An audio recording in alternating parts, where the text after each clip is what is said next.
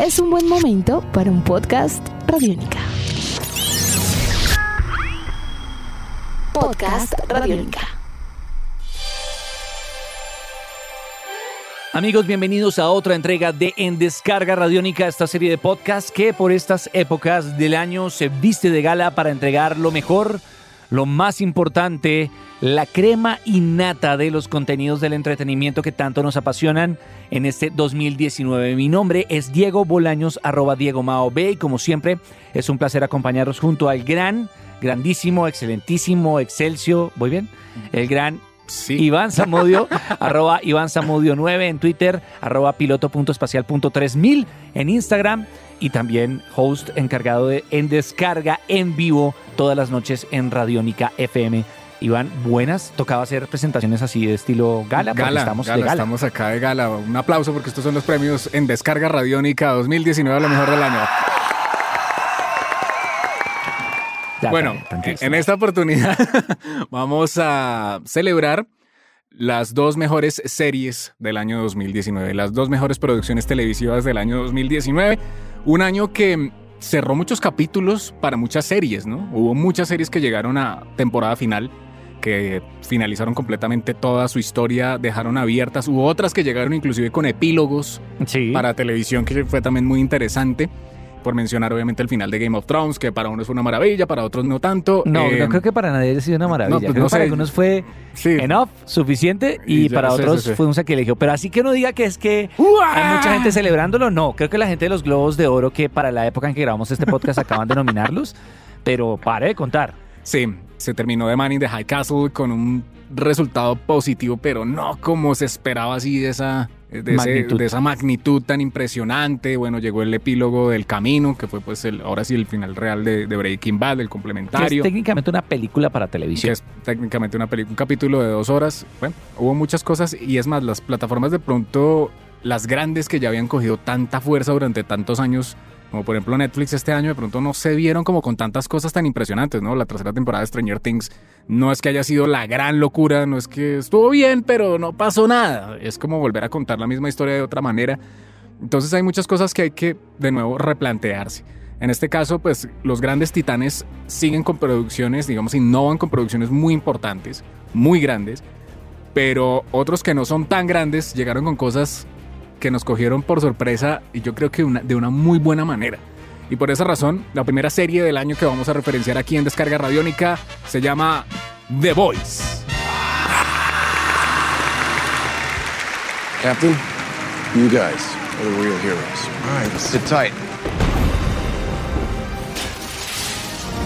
The Voice es una serie de la plataforma Prime Video de Amazon Prime que tiene algo bien particular y es que está basada en una historieta del señor Garth Ennis.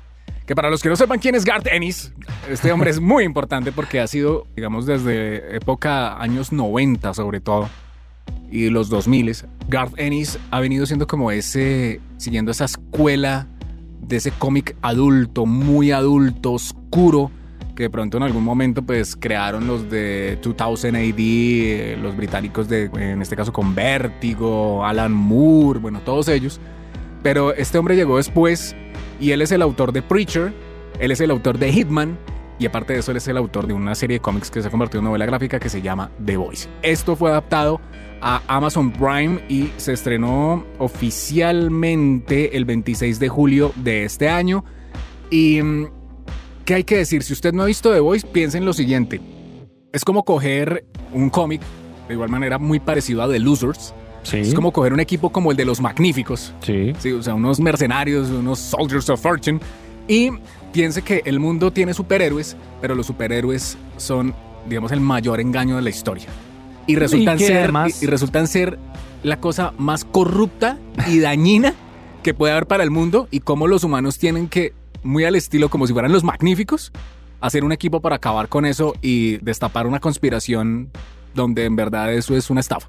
Es que de hecho es traer la propuesta del superhéroe o de la idea y el concepto del superhéroe al mundo real con todas sus complejidades, con todos sus peligros y, realidades intrínsecas al hecho de qué pasa por la mente del hombre más poderoso del mundo y cómo ser el hombre más poderoso del mundo puede afectarlo psicológicamente a él y a las Claro. personas que lo rodean. Cómo el hecho de empoderar a esos superhumanos desde una forma y una perspectiva que involucra lo comercial, lo político, que involucra también... Lo privado, lo público.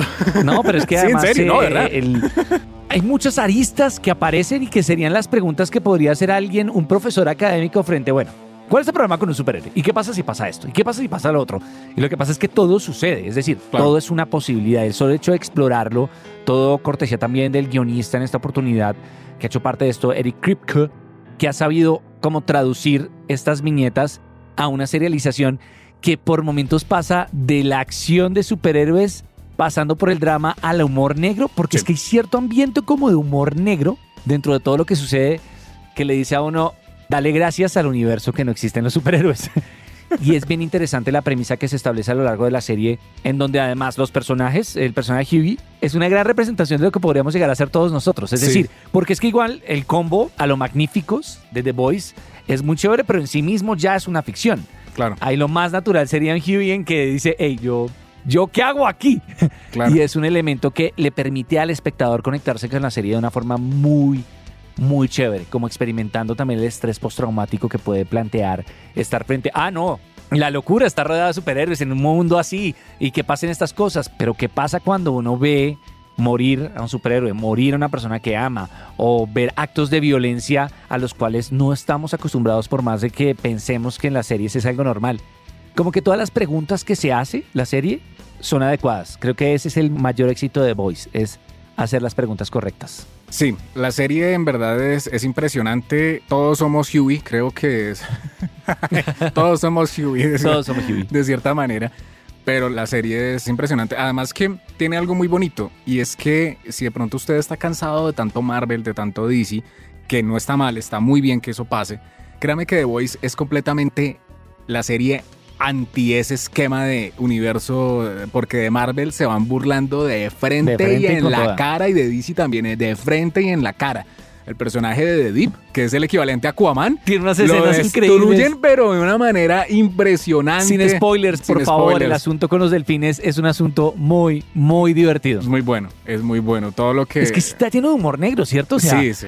uno al principio no sabe en dónde está ubicada en cuanto a género, pero claramente tiene muchos elementos de comedia. Algunos no tan exitosos, yo debo confesarle, que la pelea entre dos de los miembros, el francés y el, el especialista en tecnología, no son tan graciosas como ellos piensan, pero pues igual es que la serie es tremenda. Es tremenda, es tremenda. Uy, personaje Translucent. Mire, hay una escena donde yo me- literalmente me tocó parar de las carcajadas, me hicieron llorar de la risa. Era un comienzo de un capítulo donde presentaban como un, un video promocional de todos los superhéroes de DC.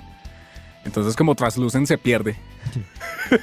Entonces, mostraban como The Deep, no sé qué, Starlight, y pues como con familias, con los niños, con todos, como el video. El video Promocional. El video promocional, pero de responsabilidad social. Sí. Y de pronto muestran a Translucent, como Translucent muestran, muestran un parque y un columpio moviéndose. Sí, sí, sí, sí, sí, sí. Ahí, ahí yo me morí de la risa y dije, esta serie es brillante. Es brillante en todo el sentido de la palabra, así que hay que verla, sobre todo porque creo que The Voice es el resultado como de entender que durante una década pues hemos tenido un lenguaje de superhéroes, creo que lo han moldeado muy bien y que de un momento a otro podamos jugar con esto porque ya nos lo enseñaron, creo que es muy válido. Sí, y creo que ya, es- ya ya está poder, muy bien. poder tergiversar todo, modificarlo y ya salirnos de la raya, salirnos de los bordes de las líneas coloreadas es bien divertido con, un- con una serie como esta. Esto por el lado de The Voice. La otra serie que queremos reseñar, curiosamente es como esa contraparte, en donde The Voice es como esa línea oscura independiente de los cómics, pues vamos hacia la línea oscura independiente, pero de altísimo turme. Recordemos que lo que vamos a hablar es de un cómic de culto, de lo más high class que pueden encontrar en los cómics, de los Sí. más conocedores, sabios y amantes, pero la traducción que ha tenido a su propia serie de televisión ha sido una de las mejores y más bonitas sorpresas del año. Y estamos hablando de la serie de televisión de Watchmen, cortesía y una apuesta larga después de ver los dos primeros capítulos de HBO, una serie que todavía está en emisión, tenemos que decir. Falta un que- capítulo a la altura de... Exacto, al momento en que estamos grabando esto Puede que cuando, cuando ya lo estrenen, este podcast ya está viejo de una semana, pero no importa, no importa. Igual No la serie importa, es la, la es la serie del año. o sea, podcast. nosotros, nosotros vemos el futuro y sabemos que eso va a ser increíble. Eso va a ser increíble porque Oiga, lo la- que ha la- pasado... el aplauso, el aplauso. Listo, ahora sí. Pueden sentarse, por favor. They've been here all this time and you're just now telling me? There were more important matters to discuss. They want to kill you. Yes, So then let's fucking stop them. we can't.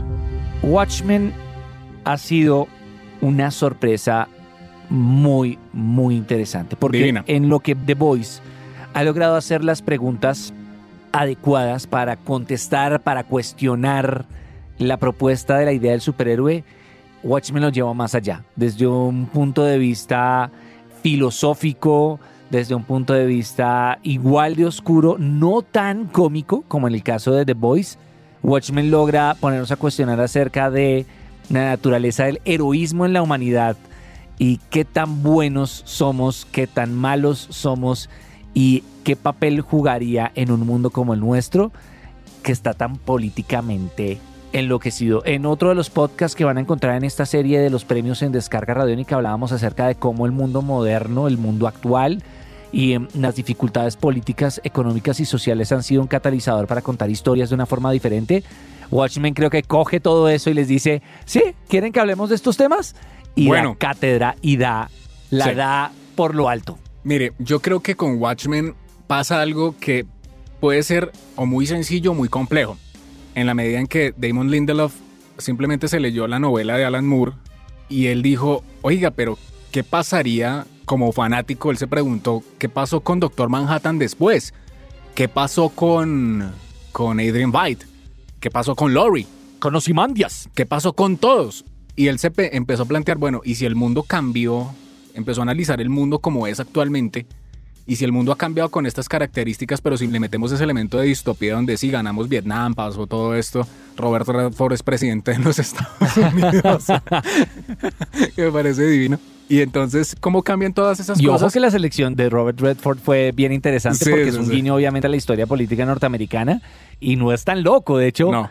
de hecho es una figura dentro de Hollywood muy respetada que podría llevarse el cariño de muchos y que podría haber pasado. Es decir, hay un acierto en cómo leer los tiempos muy chévere de parte de los guionistas, ¿no? Claro, no, y todo, todo el tema de que de verdad él se puso a pensar también como, bueno, si ganamos Vietnam, ¿qué pasó con Vietnam? Si en este caso pasó lo del pulpo, lo del calamar gigante, y Rusia y los Estados Unidos pues tuvieron que unirse para vencer esa amenaza, entre comillas, alienígena, porque es el mayor engaño de la historia, de acuerdo a la mente más grande de la historia, que es Adrian Veidt. ¿Qué pasó en verdad? Entonces, como los rusos también están unidos con los Estados Unidos, ¿no? Entonces uno ve un policía ruso en los Estados Unidos trabajando. Cosas Sí. como esas que uno se va encontrando en Watchmen y Lindelof hizo una cosa al parecer muy sencilla, pero a la vez muy compleja. Digamos que a mí la serie me ha parecido que es brillante, es increíble, todo encaja, todo cuadra, pero Lindelof ha tomado el riesgo, creo que un riesgo muy, muy, se ha echado al hombro una responsabilidad Era muy una grande. dura. Durísima, durísima porque él literalmente, si bien ha respetado muy bien el mito de Watchmen y lo que escribió Alan Moore, le ha metido mano a unas cosas que las ha modificado, creo que de una manera muy inteligente, pero igual sigue siendo riesgoso. O sea, lo de Juez Justice es... Es, trem- duro. Es tremendo, es tremendo. Pero por ejemplo, con eso ya podemos decir perfectamente que Before Watchmen ya la rompieron, la destruyeron. O sea, Ah, eso, no, eso no hace, eso no hace parte de no Watchmen. se apega- eso no, no se solo se apega, apega a la obra a la obra original ya. original, ya. O sea, y lo mismo, Doomsday Clock, lo que habíamos dicho en el podcast anterior de que se iba a tener de pronto en cuenta qué pasó antes y qué va a pasar después. No, esto es completamente nuevo. O sea, es solamente el canon de lo que se inventaron estos dos autores en su momento en los años 80. Y es riesgoso, es complicado, pero la serie, como lo ha manejado con los giros, con los cambios, con poder entender la psiquis de los personajes, del vigilantismo, de poder, eh, mejor dicho, coger todas esas dinámicas que presentaron estos autores que se leyeron de una manera en los 80 y que hoy en día los podemos leer de una manera, creo que casi igual, pero con otras aristas en pleno Sí. siglo XXI. Sí, claro. Eso es muy válido. que, es que, es O sea, que es- hace increíble. exactamente las mismas preguntas, lo que usted dice, complejas, que podrían verse simples desde un punto de vista, pero que son sumamente complejas. Creo que lo que hizo es volver a hacer el mismo ejercicio de cuestionar el mundo, la política y el papel de los superhéroes en ese universo y traerlo a las problemáticas y el contexto político de 2019. Y además, como dice usted, acertadamente leyendo qué habría pasado a una suerte de what if si hubieran sucedido ciertas cosas a partir de la obra original. Creo que, que el ejercicio es un logro de narrativa desde los cómics hacia las series de televisión, además aprovechando, porque es que digamos, hace 20 años toda la opción era hacer una película. Hacer Sí. series no era una opción. Sí, sí, sí. Pero el hecho de contar con una serie, casi una suerte de miniserie en donde una historia se puede elaborar, se puede desarrollar con unos tiempos y un ritmo más complejo, permite hacer cosas que antes era, era inconcebible. Y definitivamente, pues el auge de las series de televisión han hecho que se hagan apuestas porque, como decimos, muy equivocadamente HBO presentaba una promo que decía, no hay que ver la obra original para entender esto, es... Sí, hay que leer. No, sí, hay que Sí, leer. hay que verla. Hay que leer. Sí, hay que por lo menos saber de Sí. qué estamos hablando. Y, y otra Mm. cosa, ojo, hay que leer el cómic. sí. No se quede solamente, "Ah, es que yo me vi la película de Zack Snyder. No, No, no, no, no, no. no, no, no, no, no, hagas eso. Porque entre otras cosas, sin mirar spoilers, el final de la película de, de Zack Snyder, él lo cambió Sí. ah, con respecto al cómic. Cambian muchas cosas. Entonces, claro, si usted llega al cuarto capítulo y ve el calamar gigante y solamente se vio la película de Snyder, va a decir, no pasa nada. ¿qué es eso? ¿Y eso por qué? Hay que leer Entonces, el cómic. claramente hay que inspirarse en la obra original y eso es lo bonito. De hecho, eso es lo chévere. Eso es el ejercicio que ya habíamos dicho que es muy importante en este caso de obras que se van construyendo en universos de diferentes formatos transmedia. El hecho es poder tomar lo mejor de ese otro universo y hacerle, rendirle un tributo de una forma respetuosa, pero además llevándolo más allá. Sí. Y sin miedos. Y sí, Y lo hemos dicho en el podcast todo, de sí. Watchmen, que lo pueden encontrar también en los podcasts de En Descarga, que la apuesta es dura, que no sabemos cómo habrán reaccionado los autores originales. Yo siento que, yo no sé, yo espero, no sé si ya exista, creo que no, porque estuve leyendo hace un tiempo, pero pues en verdad, ¿qué estará pensando Alan Moore, no? Con respecto a lo de Judith Justice, por ejemplo. Exacto. Porque no, no es- sabemos cómo lo tomen ellos porque, la apuesta es muy, Es muy dura, pero está muy bien construido. Entonces, puede que Alan Moore le haya dicho que es horrible. Es lo más seguro. Yo lo más seguro, ya, ya por un asunto de como Martin Sí, Scorsese, ya, ya, porque ya ya, porque ya sabemos cómo él reacc- ha Sí. reaccionado pues, a todo lo, lo que han adaptado de él. Pero es brillante. Es brillante la manera en que lo han hecho. Entonces, creo que pues, vale la pena, como lo dijimos en el podcast anterior, leer el cómic y ver la serie de televisión y pues entender cómo eh, Lindelof expande este universo hacia otros horizontes, incluso cómo desde los cómics se puede crear otro universo con Before Watchmen, cómo se pueden crear otras cosas de manera de precuela, cómo con Doomsday Clock se pueden crear otras.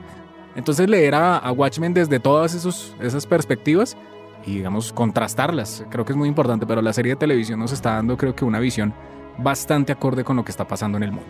Estos fueron los premios en Descarga Radiónica. Aún nos quedan más eh, nominaciones pendientes a otros podcasts y pendientes de igual manera a todos los contenidos que tenemos dispuestos para ustedes en nuestro canal de podcast y en el www.radionica.rocks. Un abrazo para todos. Chao. Nuestros podcasts están en radionica.rocks, en iTunes, en RTVC Play y en nuestra app Radionica para Android y iPhone. Podcast Radionica.